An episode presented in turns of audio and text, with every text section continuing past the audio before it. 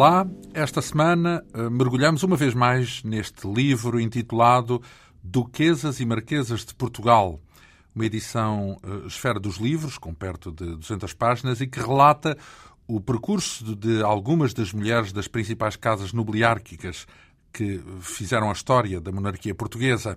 A obra é assinada por duas autoras, Joana Troni, que aqui tivemos na semana passada, e também a nossa convidada de hoje, a historiadora Ana Cristina Pereira, nascida em Lisboa em 1981, há 32 anos, portanto, com uma licenciatura e um mestrado em História Moderna pela Faculdade de Letras da Universidade de Lisboa. A nossa convidada já publicou vários livros dedicados à história das mulheres mais relevantes da Casa Real Portuguesa.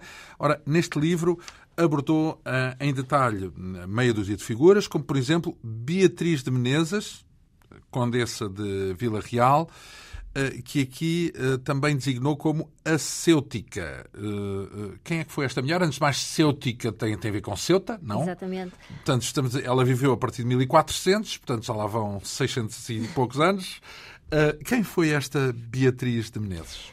Nós escolhemos a Beatriz de Menezes para começar o livro. Portanto, ela é o nosso primeiro capítulo, digamos assim. E porquê é que escolhemos? Porque estamos a falar do século XV, que é a partir daqui que há mais documentação, para trás é naturalmente mais difícil. Como os ouvintes sabem, porque têm acompanhado a, uhum. a, a coleção das Rainhas de Portugal e uhum. sabem que para trás é sempre muito mais difícil. E nós quisemos começar no século XV, porque é quando há mais documentação, mas também quisemos começar pelo ultramar, porque Portugal não é só este cantinho aqui da Europa.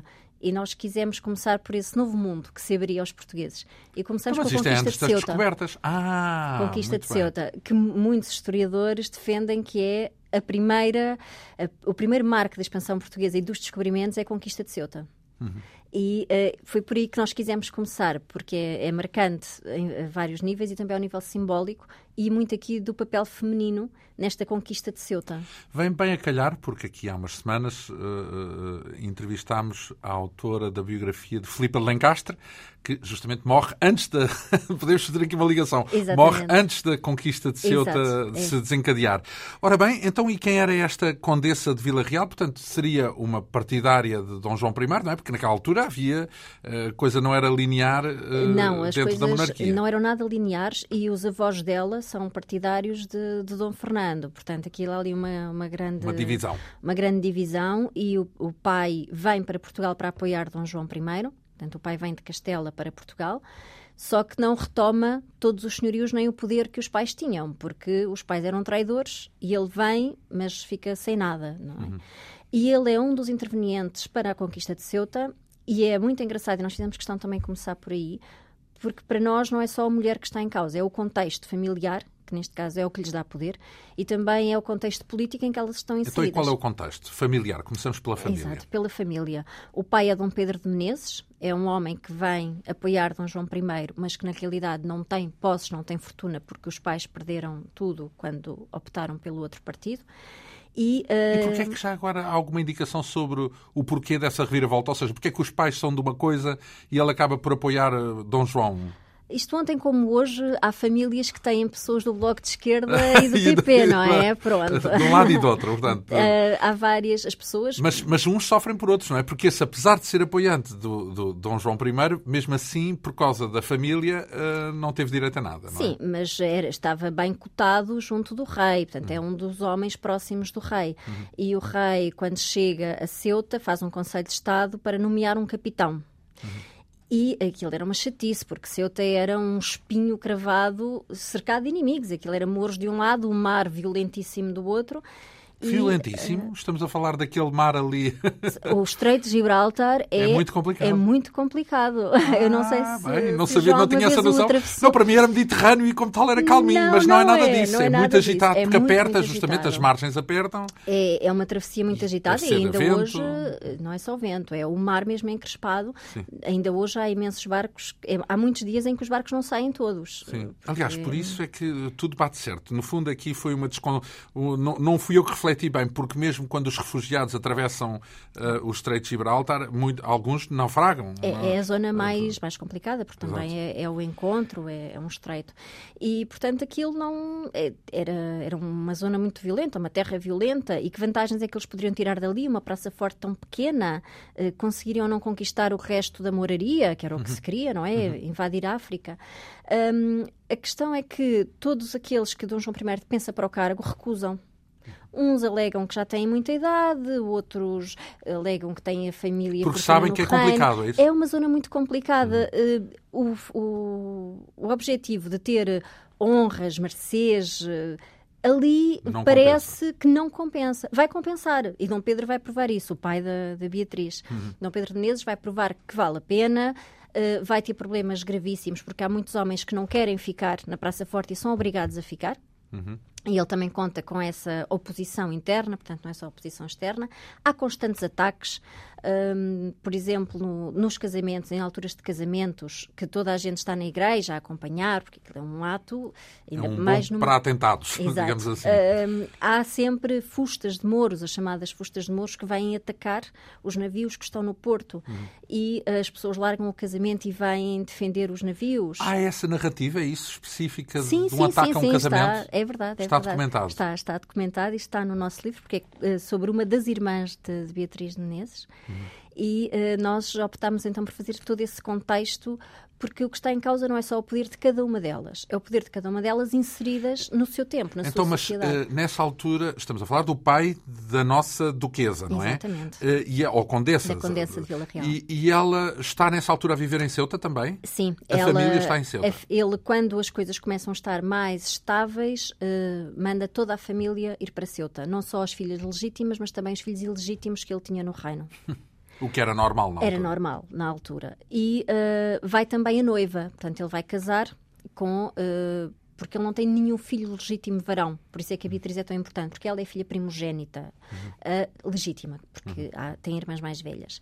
E um, a esposa nova vai também ter com ah, ela então a mulher tinha morrido, é isso? Sim, Portanto, a, mãe da Beatriz e da Leonor uh, tinha falecido, ele hum. era viúvo, ia casar segunda vez, como já era um homem de prestígio por tudo aquilo que tinha feito em Ceuta e também já tinha alguma fortuna construída em Ceuta, porque é uma zona de comércio, é uma zona aberta. Uhum.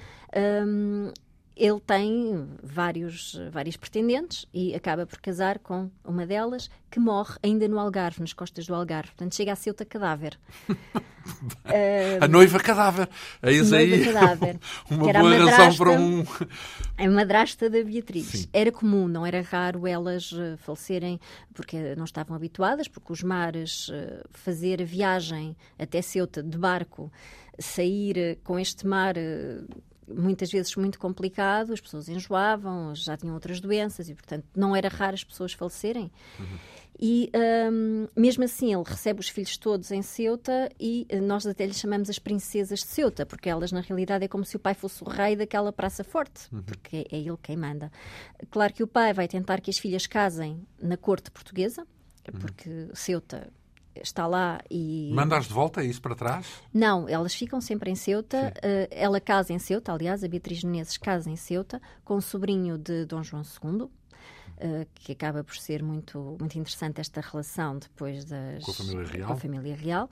E um, ela casa em Ceuta com esse homem, que é, que é um nobre. Eh, Portanto, isso estamos Fernando. a falar de que ano, mais ou menos? Mil... 1429, 1430. Não, ela tem quase 30 anos, então. Sim, sim, sim. Ela já casa. Eh, Porque isso na altura era uma idade bem é, avançada. Bem avançada. É? Ela já casa tarde para os parâmetros da época. Mas também Dona Filipa de Lencastre também tinha casado uh, tarde. tarde. para a hum. época, não é? Hum.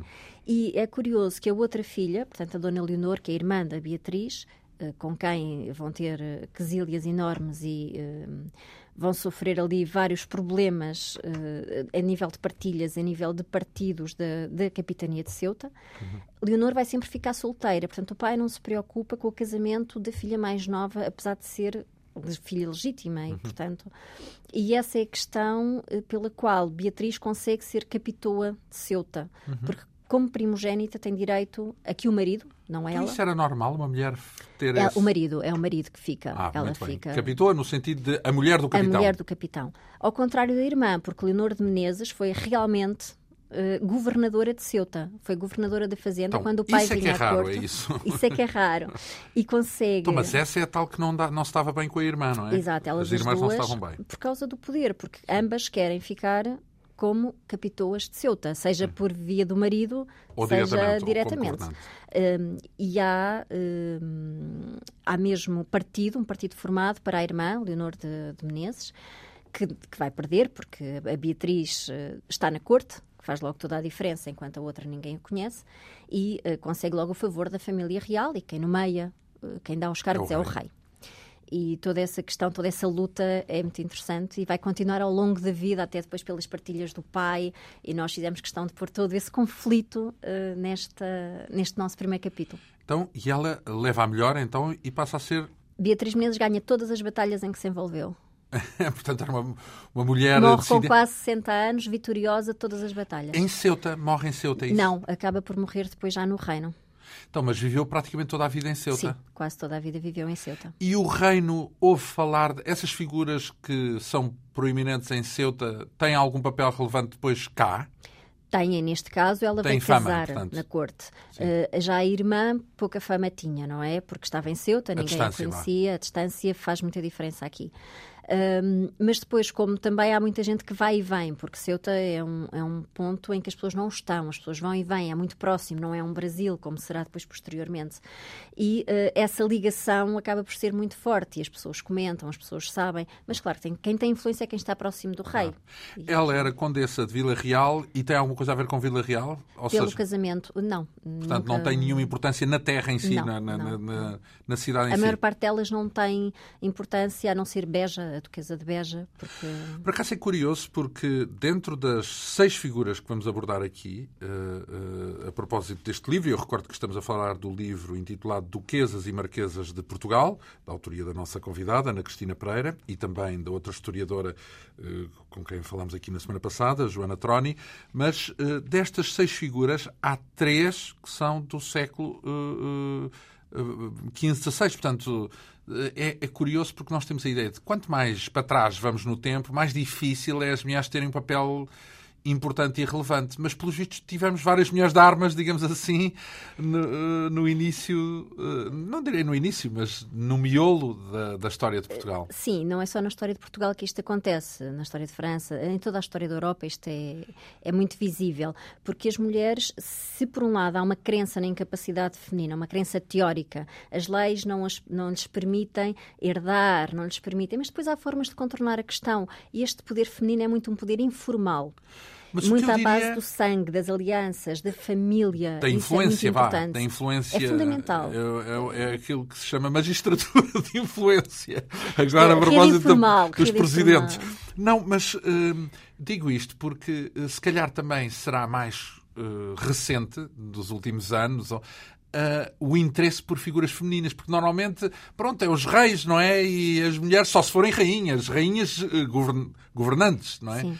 Porque é senão deixam as mulheres sempre na sombra e depois, quando se vai olhar uh, à história concreta dos factos, então é que se percebe que, mesmo não tendo sido soberanas, têm, tiveram papéis mais importantes do que se esperava. Isso passa-se também pela própria evolução da historiografia, uh, porque a história foi escrita por homens ao longo Era dos sexista, séculos. foi sexista. Sempre foi, foi. Hum, quem sim. estava nos a história eram não os só, homens. A ciência e por aí fora, enfim. Um, quem escreve as crónicas são homens uh, e raramente as mulheres estão mais viradas. O que se espera da mulher é que seja recatada, doce, compreensiva. É a imagem de Nossa Senhora na Terra. É isto que se espera da mulher. Claro que a vida não é assim. E pois. elas se queriam defender a sua linhagem, se queriam defender os seus poderes. Faziam o mesmo. Tinham e... mesmo que fazer e tinham então, que usar o é seu preciso corpo. escravatar mais, porque, por exemplo, eu pergunto-me que, que será muito mais difícil vocês, historiadores, terem acesso às, à, à, história das mulheres do que à história dos homens. É muito difícil. Uh, nós mesmo, nós demos logo por isso quando fizemos o mestrado, porque fizemos já o nosso mestrado na área feminina da Casa Real. E estamos a falar de Casa Real, estamos a falar de famílias nobres, neste caso concreto, que têm mais documentos do que as simples camponesas, que nós muitas oh, vezes isso, nem claro, sabemos. nem nada, não é? Nem homens nem é mulheres. Muito difícil, quase. é muito difícil encontrar essa. Eu admiro os colegas que conseguem trabalhar essa, essa documentação, porque é uma documentação muito esparsa, muito complicada, muito até muito semelhante e, portanto, todas elas têm os mesmos nomes e depois herdam o nome da mãe e depois são primas e têm o mesmo nome. Aquilo é muito Confuso, complicado confuso. de trabalhar, é preciso uma grande concentração. Mas mesmo dentro da, da, das famílias nobiliárquicas também existe então uma, uma rarefação de, de documentos sobre existe, as mulheres. Existe, não só porque há de facto, porque nunca houve esses documentos, que muitas vezes acontece, esses documentos nunca existiram. Uh, outras vezes porque tivemos aquela coisa horrível que foi o terremoto de 1755 que destruiu muita destruiu coisa. muita documentação, muitos quadros, muitas pinturas que nós sabemos que existiram porque temos documentos que pelo menos têm, têm o valor da compra ou o valor da encomenda, mas depois não existem hoje em dia, desapareceram. Tivemos as invasões francesas, que levaram imensos documentos para Paris. Nós temos um núcleo fantástico, enorme, na biblioteca, no núcleo Richelieu, que é no Palácio de Richelieu, em Paris. Então e não podem lá ir? Vamos, vamos. Ai, Hoje em dia já está tudo digitalizado, mas a maior parte, há muita documentação aqui que está em Eles França. não deviam devolver isso. Essas coisas roubadas não, não deviam voltar à- ao dono. Pois nunca voltaram, continuam lá. Lá, lá estão, não é? No- Deve ser mais complicado. No núcleo de manuscritos portugueses, lá estão. Sim, E bem, depois- e a, a história da humanidade deve estar recheada desses, desses roubos. Há, há- há- objetos em todo lado roubados, Sim, não é? eh, roubados e, e não só, e Saqueados, vendidos, vendidos. famílias que Bem, vendiam mas cartas. vender é diferente, não é? Digamos que se a, França tivesse comprado, e outra coisa é saqueado, não é? Digamos, moralmente, pelo menos nos dias que correm, na altura, se calhar isso era normal, não. Com Napoleão Era um direito, normal, não é? não é? Se ele roubou o que roubou do Egito, porque é que documento Porque é que que era havia de devolver? é? Então, mas voltando então aqui à nossa narrativa, eh, começámos com Beatriz de Menezes. Temos outra Beatriz. O Beatriz era um nome comum na altura? Leonor, Beatriz? Muito. Leonor, Beatriz, Isabel são assim os nomes mais de comuns. referência. Mas porquê? Porque se uma rainha assim fosse chamada, eh, então eram. Todos, todos queriam ser. Eram nomes os, comuns. os Na nomes realidade, reis, não era Beatriz, era Brites. Era o nome de então. Nós é que atualizámos a grafia. Mas o nome era Então a Brites. padeira de Alves Barrota era Beatriz. Exatamente.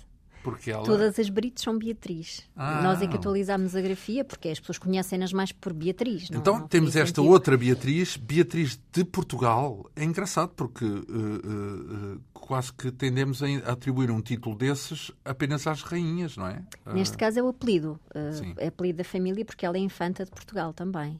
Ela ainda é neta de Dom João I e Dona Filipa de Lencastre. Uh, Duquesa de Viseu e Beja, chamou-lhe a diplomata. Portanto, ela nasceu ainda, salvo erro, Dom João I era vivo ainda, portanto, 1429, Exato. uh, lá na parte final da vida dele, um, e viveu 70 e picos anos. Uh, quem foi esta mulher, Beatriz de Portugal?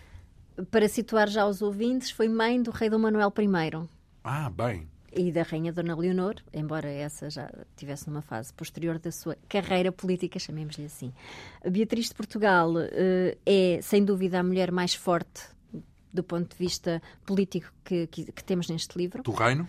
Um, Ah, ela... de- de- da história das duquesas, é isso? Exatamente, é sem dúvida nenhuma, porque ela é a única mulher com assento no Conselho de Estado. Estamos a falar do século XV. Sim. Isto é muito importante. Um, ela fica viúva e, eh, quando fica viúva, ela é cunhada do rei, Dom Afonso V. E quando fica viúva, um, o que ela faz é tomar para si todo o poder que era do marido.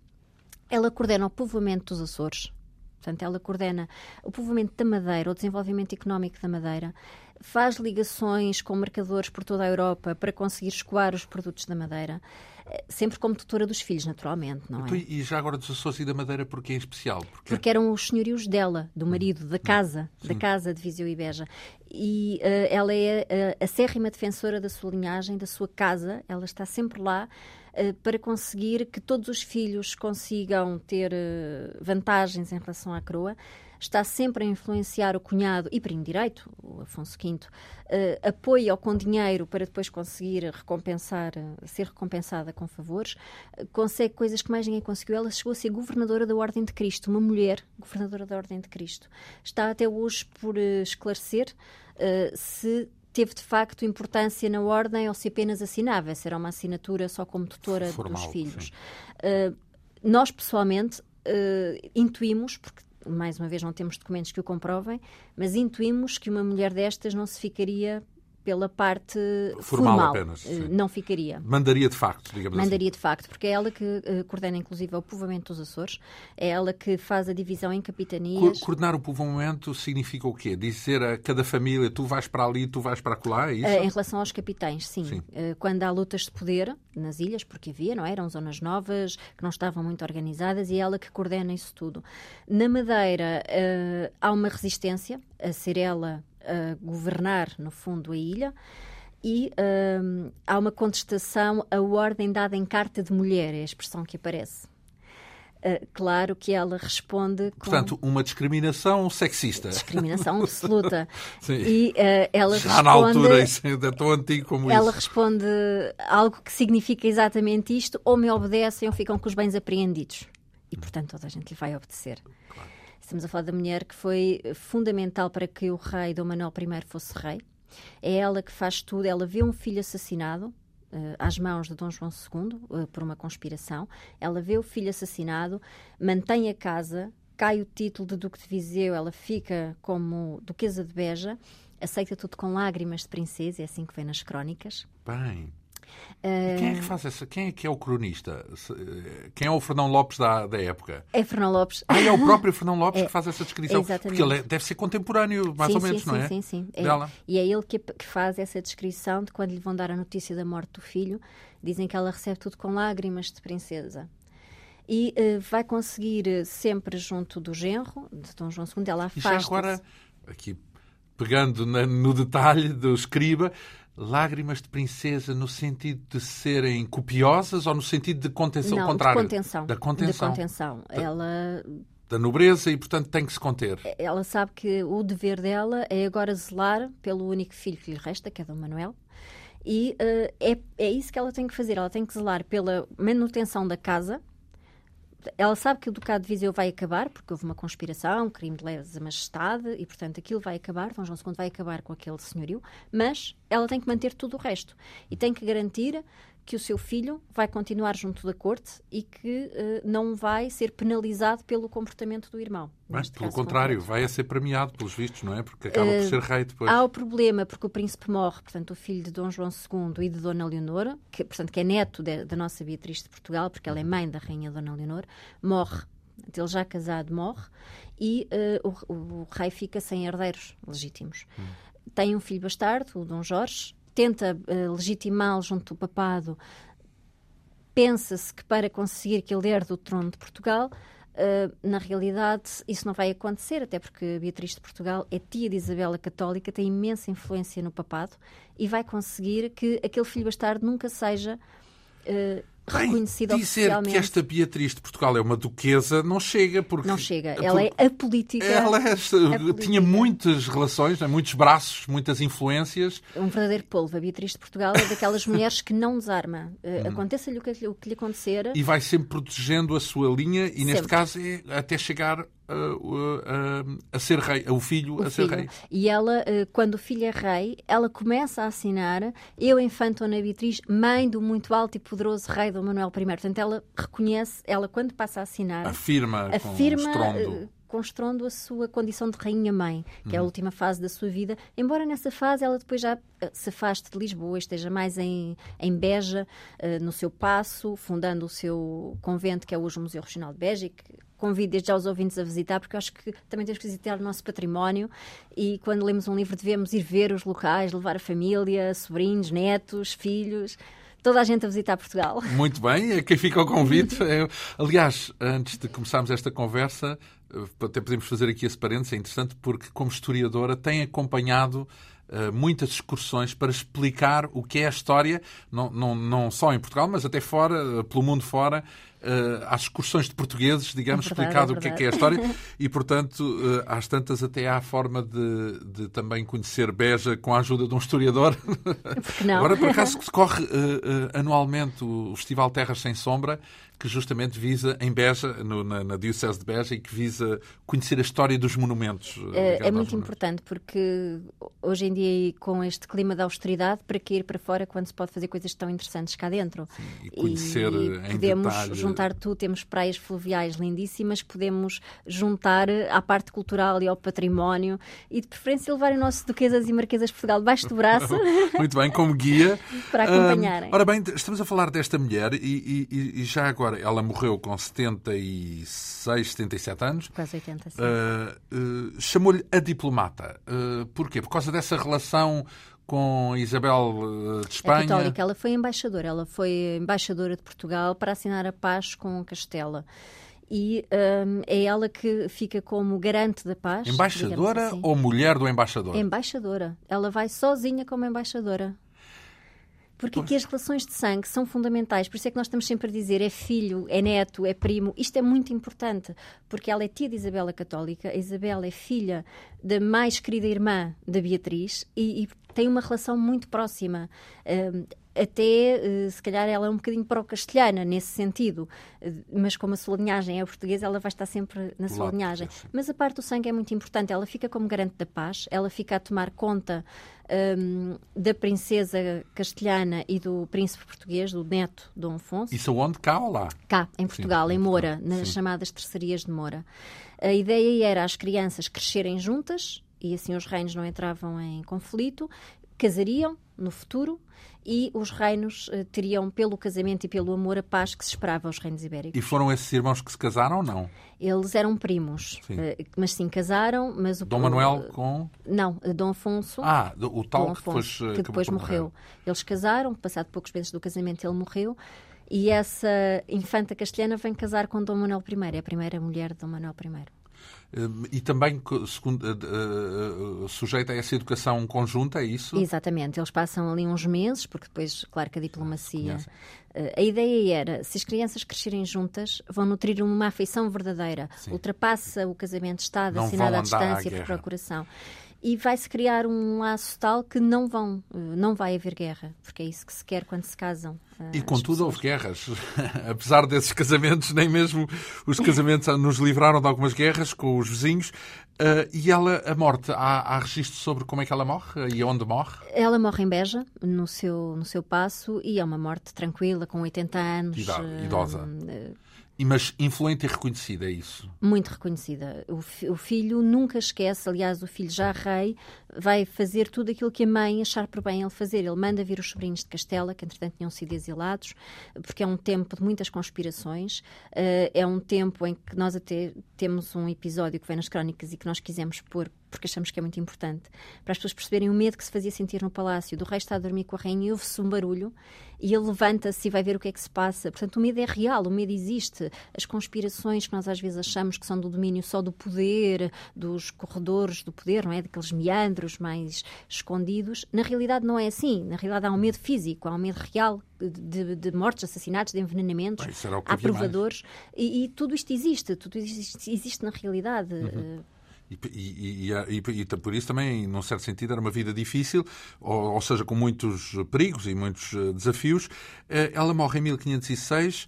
Ora, nessa altura é Dom Manuel já que reina. Exatamente. Dom Manuel tem um reinado também importantíssimo, porque é durante o reinado dele que sai o essencial das, das, da, da, das descobertas, chamada das descobertas, ou descobrimentos, melhor dizendo, uh, as, as, missões eh, mais importantes da época dos descobrimentos decorrem nessa altura. Também recordo-me que é uma altura onde uh, existe a perseguição aos judeus. Recordo-me que aqui há uns tempos foi evocado, foram evocados os 500 anos do massacre que aconteceu em Lisboa e que foi exatamente nesta altura, exatamente, 1500, 1500 e salva nesta altura. Ela assiste a tudo isto, embora já esteja mais retirada, já não esteja tão próxima da corte.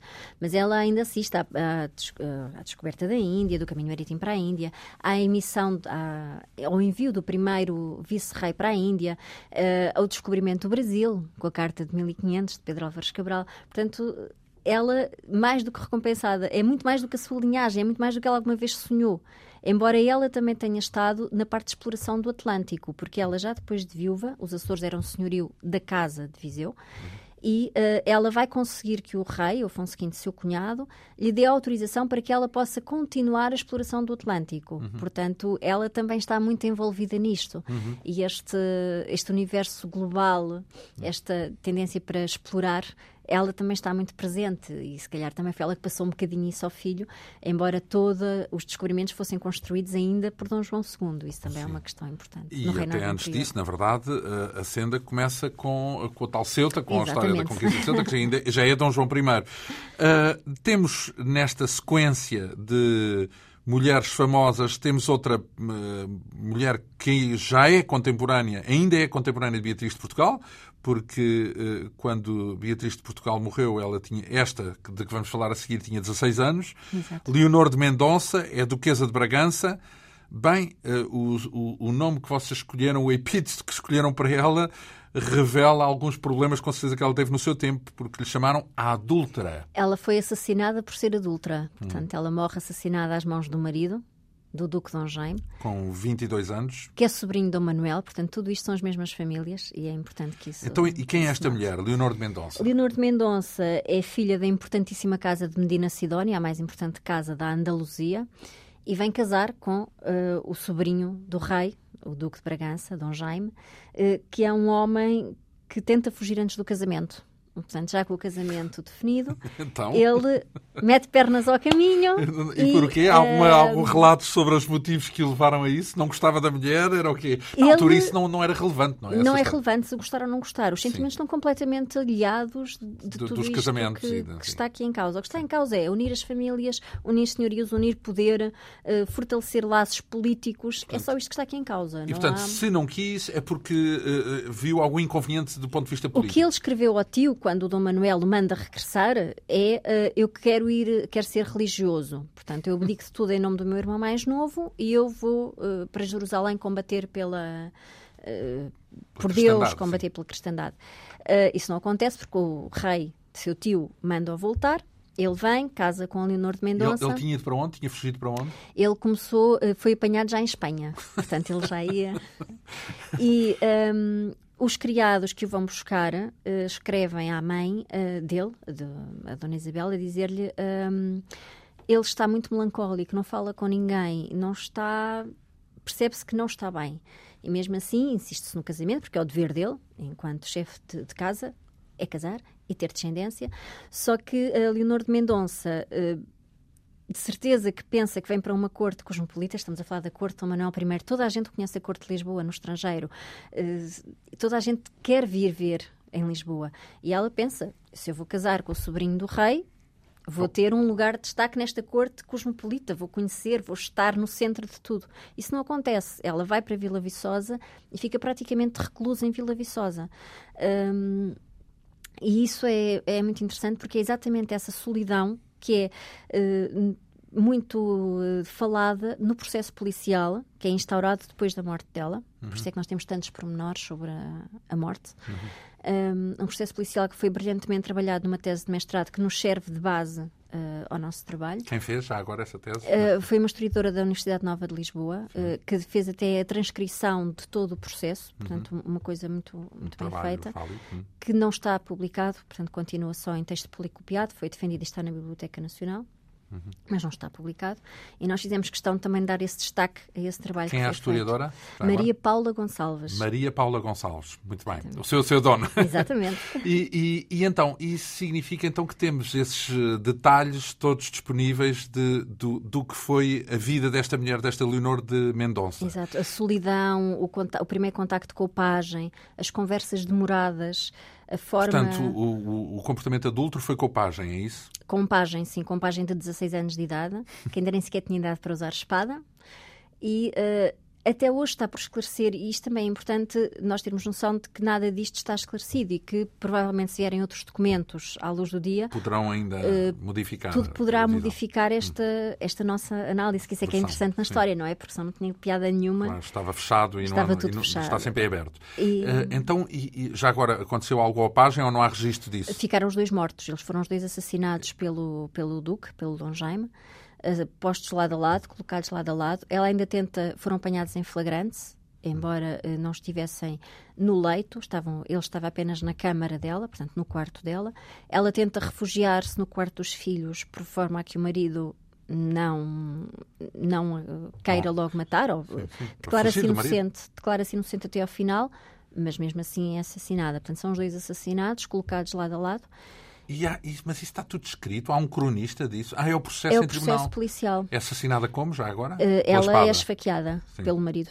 E o amante é morto por um escravo, que é a humilhação total uh, de um ser humano é ser morto por um escravo. E uh, esse processo policial, o Duque, quando mata, foge para Evramonte, refugia-se em Evramonte, que na altura era um pavilhão de caça, não era aquele castelo que, que agora lá está. E um, manda ele próprio declara-se culpado imediatamente e manda instaurar o tal processo policial. Até que ponto é que tudo o que está no processo policial é verdade ou não? Não, se sabemos. Eles eram criados do Duque, eram criaturas do Duque, como se dizia na altura. Todas as suas famílias serviam o Duque, não estavam realmente interessados, uh, estariam realmente interessados em falar a verdade ou estavam apenas a proteger uh, a sua própria família que servia o Duque desde sempre? São interrogações que continuam por responder. Enfim, não havia mais cronistas para além desses. Então, e, e, e, já agora, porque nós tínhamos deixado a figura de, do marido como um homem uh, abatido, introvertido. Uh, e, e, era, e, depois do processo descobre-se um outro homem, é isso? Um homem sanguíneo e. Não, uh, ele mata porque o adultério feminino é. Não é tem direito a isso. Tem Sim. direito a matar, porque se a mulher é adulta e se há provas disso, ele tem direito a matá-la. Tendo As provas sido... é que não são uh, é contundentes, apanhado, não é? Ele é apanhado na câmara dela. Mas isso, na, se na altura, pode Na altura é considerado um flagrante. Na Sim. altura é considerado flagrante. Claro que. Portanto, é impensável um pajem cruzar-se com uma, com uma senhora na sua câmara. Sim, no seu quarto é, é impensável. Isso não, não muito menos à noite. Uh, e havia umas orações noturnas, ela a partir da meia-noite ia fazer orações para a janela e, portanto, tudo isto é muito uh, suspeito, não só para os parâmetros da época, como qualquer leitor que para qualquer parâmetro de qualquer época. Verá que, assim. Enfim, mesmo hoje... que não tenha havido um flagrante do ponto de vista de relação, de relação física, mas não era normal alguma estar. coisa. Não, porque vamos lá ver, o pajem, qual é a função do pajem? Ele era pajem do filho dela, portanto tinha direito a falar com ela. Pronto. E, e, depois passou para o serviço do Duque. O problema aqui é exatamente, se já suspeitas antes, quando ele ainda está no serviço ao filho dela, o Dom Teodósio, depois quando ele passa para o serviço do Duque, porque os pajens, quando atingiam os 15, 16 anos, tinham que mudar para o serviço do homem, para a casa masculina, e Sim. tinham que largar a casa feminina, onde os filhos eram criados. O que acontece é que, quando há essa separação, eh, ela começa a receber cartas dele, portanto, começam a trocar cartas, e aí sim, aí já é uma situação em que eles não podiam comunicar desta forma tão intensa como podiam inicialmente. E Pronto, isso, era um assim, é amor suspeito. proibido, digamos assim. Um, e ela tem. Uh, há, há, portanto, sabemos como é que ela acabou, sabemos a desilusão que ela teve e fez algo uh, uh, politicamente relevante? Não, ela, uh, completamente reclusa em Vila Viçosa, uh, estava cingida àquele cotidiano de dona de casa. Que, mas era uma, uma, um drama ou uma tragédia a ser uh, preparada sob o sol do, do, do, Alentejo, do Alto Alentejo. E já é, porque ela deu origem a uma das mais importantes obras do, do romantismo brasileiro, que é mesmo Leonor de Mendonça. Ah, bom. Existe mesmo então, esse, essa acabou obra. por dar origem a um... É uma e... peça de teatro. Muito bem.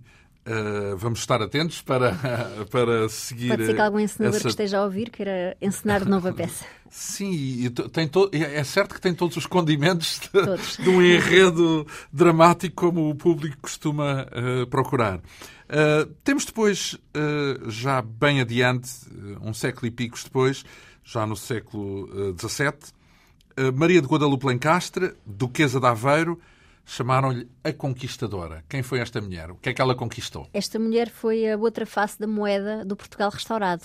Então. Porque uh, a mãe era. Ela nasce num Portugal filipino, a mãe era espanhola, era castelhana, e. Uh, consegue logo uh, a mãe, porque entretanto o pai tinha falecido, e a mãe entra logo em conflito com Dom João IV.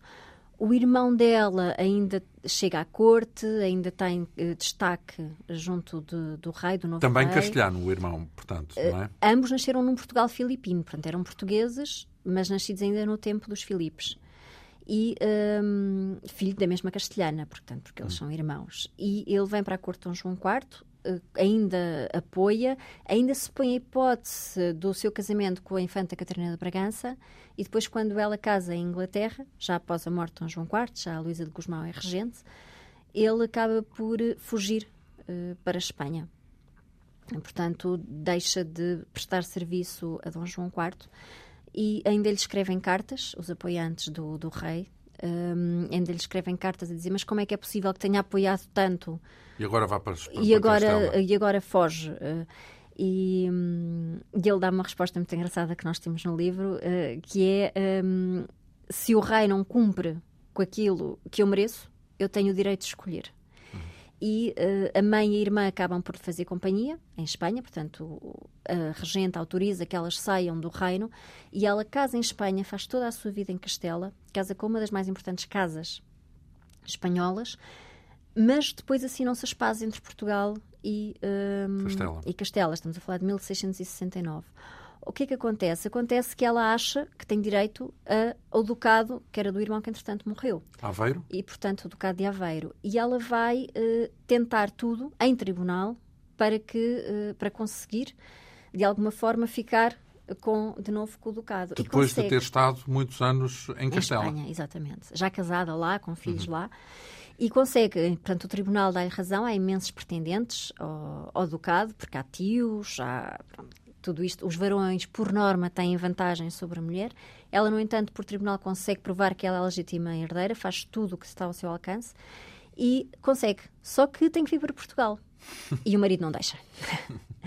e, portanto, ela pede, pede o divórcio, ela faz. Hum, ah, mas ela quer, quer voltar também. Ela tem que voltar para conseguir o ducado, porque senão vai perder o direito a ele. Sim. E ela quer o ducado para o filho mais novo, porque se o filho mais velho vai herdar do pai, o mais novo.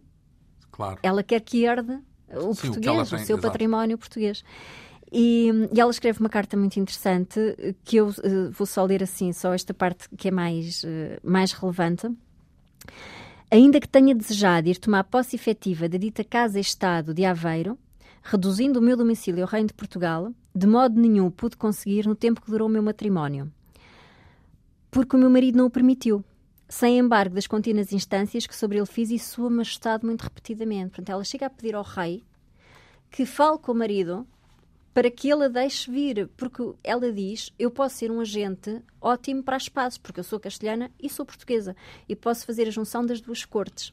E, ele acaba por não, e ela acaba por não vir. Acaba por não vir. Eh, separa-se do marido com o objetivo de vir, mas entretanto adoece, já tem alguma idade, acaba por ficar em Madrid, depois tem dívidas, tem que resolver todas as questões em Madrid um, e acaba por ficar lá. Então ela é uma mulher que está muito, é uma mulher muito muito revolucionária no seu tempo, porque ela apoia constantemente as missões no estrangeiro, as missões de jesuítas, sobretudo.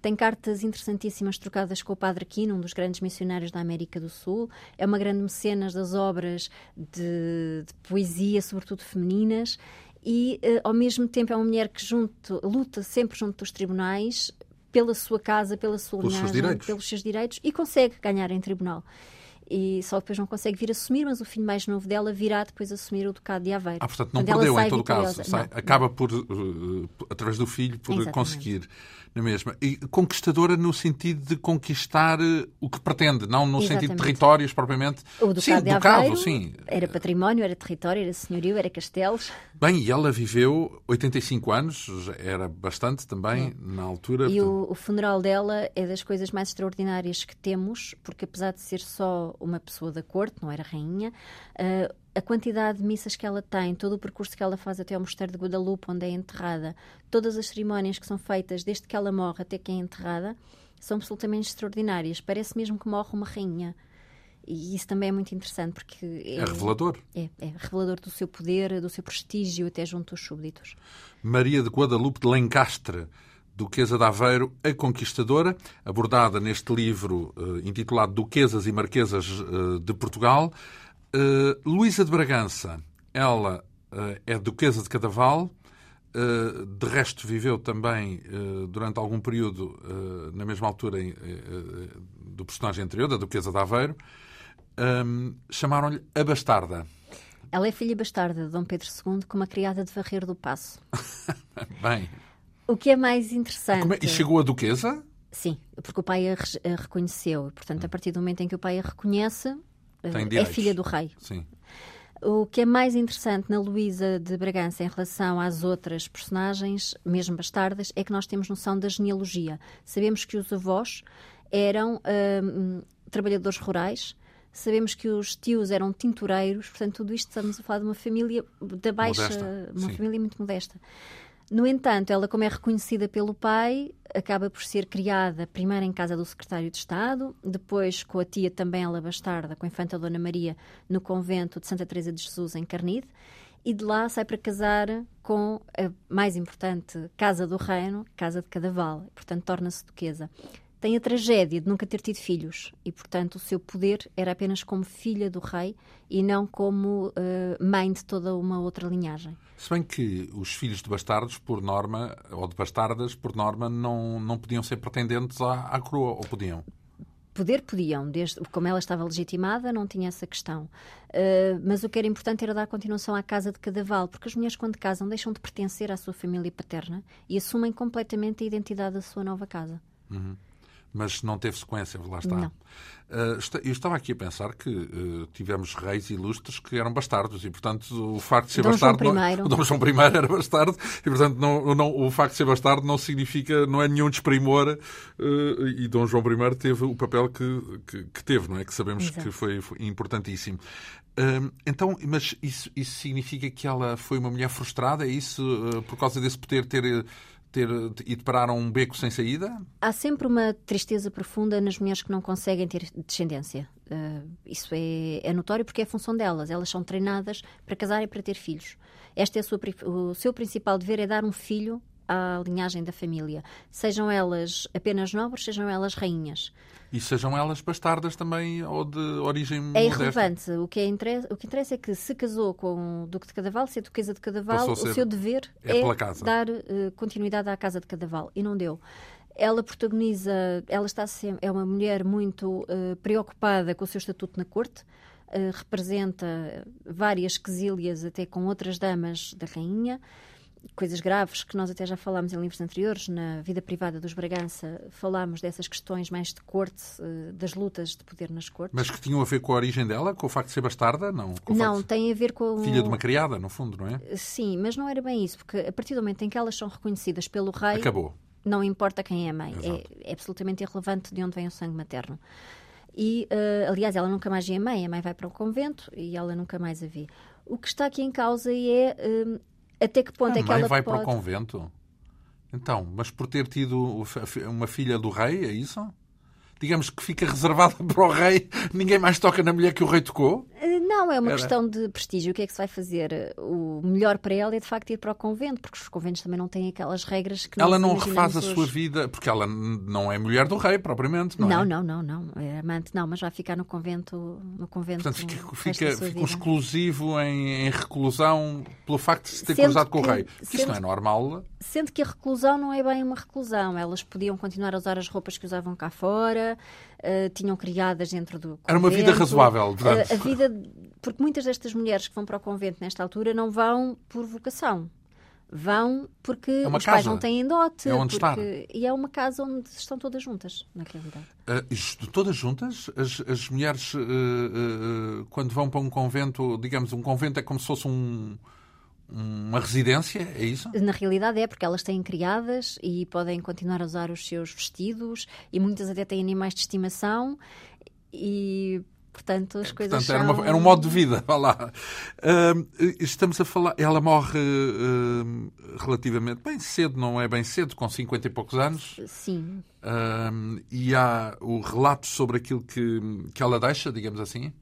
sim, temos esse relato, embora como a casa filhos. era do marido, ela acaba por não ter assim um destaque enorme depois na continuação da Casa de Cadaval. Então só é só tem o destaque que tem porque veio da, da plebe, digamos assim, e conseguiu um papel relevante apesar dessa origem humilde. é? Exatamente, e porque é filha do rei. E porque é filha do rei, claro. Aliás, isso é que é o fator decisivo, não é? Para ela depois poder fazer, eh, ter o destaque que tem na- na- na Casa de Cadaval. Finalmente temos Leonor da Câmara, Marquesa de Ponta Delgada. Eh, eh, ela viveu sobretudo já no século XIX, portanto, a metade, a primeira metade do século XIX. Marquesa de Ponta Delgada também lhe chamaram a educadora. Quem foi esta mulher? Mais uma Leonor. Mais uma Leonor. E hum, que saiu clandestina de Portugal, fugiu do Portugal já de Dom Miguel, para ir como educadora, como preceptora da Rainha Dona Maria II. Já era liberal, é isso? Portanto... Era liberal, sim. Hum. E ela vai, ela é expulsa do serviço do passo pela Rainha Carlota Joaquina, recebe uma carta uh, do primo que é embaixador em Londres, que lhe diz: vem para cá porque todos, o imperador quer-te como educadora da filha, e ela vai. E o que é mais interessante em Leonor da Câmara é que é uma mulher que também não teve filhos, mas devota à Dona Maria II todo o seu amor. Uh, inclusive, chega a escrever ao imperador, a Dom Pedro IV, a dizer: um, Não percebo porque é que agora me expulsa do serviço do passo, que é o que lhe vai acontecer quando ela chega a Lisboa, porque já me disse várias vezes que eu amo mais a sua filha do que Vossa Alteza por si só. Porque o seu amor é dividido pelos outros filhos, mas o meu é todo para ela. Uhum. Ela acompanha sempre a Dona Maria II ao longo de todos os seus exílios, portanto, ela vai ter com ela a Londres, de Londres vão para o Brasil, do Brasil vêm para cá. Só que todas as cartas que ela escreve ao longo da estadia com a Dona Maria II uh, são muito fortes, porque ela não simpatiza com Dom Pedro IV, acha e, e, escreve, não acha só, escreve para várias pessoas que ele está mais preocupado com outros assuntos do que com a filha e com o reino de Portugal. E uh, quando chega a Lisboa, entrando vitoriosa ao lado da sua pupila, não é? Que chega a Lisboa e é expulsa do serviço do passo. E ela escreve uma carta violentíssima que nós transcrevemos na íntegra, porque achamos que é muito importante as pessoas perceberem que uh, não é só o nosso olhar, porque nós sabemos. É o que ela diz em primeiro É o que ela diz. E o próprio pessoa. leitor pode tirar uh, a sua própria conclusão. E o que é que diz nessa carta? Nessa carta que é, é, enorme, por isso é que eu não vou por agora, mas que é muito violenta, ela diz: expulsaram-me do passo, e a sua mãe expulsou-me do passo porque me chamava anti, hum, porque me chamavam liberal. E agora estou a ser expulsa porque me chamam de anticonstitucional. E da primeira acusação não procurei defender, mas da segunda eu quero uh, quero defender-me porque tenho o meu bom nome a defender, porque foi o serviço que eu prestei à nação. E um, ela acaba por dizer ao imperador, a Dom Pedro IV, se quiser tirar-me daqui tem que me tirar com violência. E ele tira com violência e ela acaba Marquesa de Ponta Delgada, porque a Dona Maria II, no primeiro casamento, dá-lhe o título como recompensa dos seus serviços. Foi um título que foi só dela, porque ela também não teve filhos, mas não passou para os sobrinhos. E uh, acaba por morrer praticamente cega diz a lenda, nós não sabemos se é verdade ou não, nas suas terras de Santarém. Afastada da corte, muito azeda com toda a corte, dizia que a corte era um ninho de víboras e afasta-se completamente da vida política. Então, e a Dona Maria, de quem ela tinha cuidado tão esmeradamente, não lhe reconhece, não lhe retribui? Torna a Marquesa de Ponta Delgada, o que lhe dá uma tensa, o que lhe dá o rendimento, um digamos assim. Uh, mas a corte os sentimentos também estão um bocadinho arredados da corte porque o que interessa aqui é muita parte política. E a Dona Maria II já estava a casar eh, com o irmão da sua madrasta, não é? Com Augusto, eh, que já é uma outra facção, já é uma facção mais alemã, mais ali austríaca. E o que é importante é eh, defender agora aquela sua nova vida e, portanto, afastar-se de alguma forma das pessoas que a mantiveram enquanto menina, que, que a educaram, independentemente do amor que sentiu ou não. Não, e sobretudo se havia esse conflito com Dom Pedro, isso tornava uh, esse, essa relação próxima mais complicada. Sim, é? mas mesmo depois da morte de Dom Pedro, que, que é praticamente logo a seguir, uh, a Leonor da Câmara não volta ao reino. Contactar. Não volta à corte, digamos assim. É, é, é, uma das figuras. Se quisermos falar em geral das, da, da nobreza, vá lá, no feminino, em Portugal uh, podemos considerar que o país uh, produziu vultos relevantes nessa matéria ou estamos subjugados por, aquela, por aquele preconceito latino que Uh, relega as mulheres para, para, para, as tarefas secundárias e, e, e, qual é o balanço que faz, no fundo, dentro da, deste universo uh, da nobreza que estudou? As mulheres têm um papel fundamental na nobreza portuguesa e não é só na portuguesa, como eu disse, isto é uma questão uh, que, é, que é comum a toda a Europa. Por causa das redes informais de poder, estão só 12 mulheres aqui, podiam estar muitas mais mas também é verdade que depois faltam documentos, ou seja, se há coisas que nós intuímos uh, como historiadoras uh, e também mulheres que somos, que intuímos que as pessoas tiveram mais poder, os documentos depois não o comprovam. E o, que, o, que, se sabe é que o poder informal é muito importante nesta altura. O poder político é muito importante, as amantes têm um poder fundamental, sobretudo em França, mas também em Portugal Veja-se o caso de Inês de Castro, que foi assassinada pelo poder que tinha, não necessariamente por andar, por ser mãe de filhos de, do infante Dom Pedro. E uh, as mulheres tiveram um papel muito importante, até porque são elas as chefes da linhagem, as mães da linhagem. E uh, isso dá-lhes um poder acrescido uh, na defesa da sua própria casa, que está muito ligada à família real, à Casa Real Portuguesa, portanto, à história da monarquia portuguesa. no caso em que as mulheres foram soberanas, foram rainhas, digamos assim, também algo as distingue pelo facto de serem mulheres? Ou essa questão do lado feminino, se quisermos, não é, não, não, não, não é um dos temperos da, da política e não, não as distinguiu pelo facto de serem mulheres? Não, não há uma distinção. Não há distinção, mesmo quando elas Digamos próprias... que as mulheres, o, os soberanos não têm eh, género. Não, não, não, não são nem homens nem mulheres. Embora elas façam questão, por motivos políticos, de, de dizer isso. Por exemplo, a infanta portuguesa, Maria Bárbara de Bragança, que foi rainha de Espanha, há páginas tantas, assim que ela ascende ao trono, o rei de França manda por via da mulher do embaixador, e aqui lá estamos às vias informais, eh, pedir-lhe ajuda para defender um interesse francês na corte castelhana. E ela escreve uma carta que nós achamos que é exemplar, a dizer Uh, o governo é dos homens e nós não, não percebemos nada do assunto e, portanto, devemos delegar neles. O que não é verdade, porque ela também tem um imenso poder. Foi um pretexto. Uh, mas é o que elas fazem passar. As virtudes que se querem exaltar é aquilo que eu disse há pouco, que é a doçura, a compreensão, a religião, o mecenato mas muito neste poder mais feminino, mais neste lado As mais rosas angelical. no regaço, Dona Isabel, Santa Isabel, Exatamente. portanto... Quando depois tem um papel fundamental na parte política, nos bastidores e, uh, sobretudo, nas suas redes de sangue e há Mas conversas muito e há dificilmente cartas. documentados, isso já está, É o está. problema.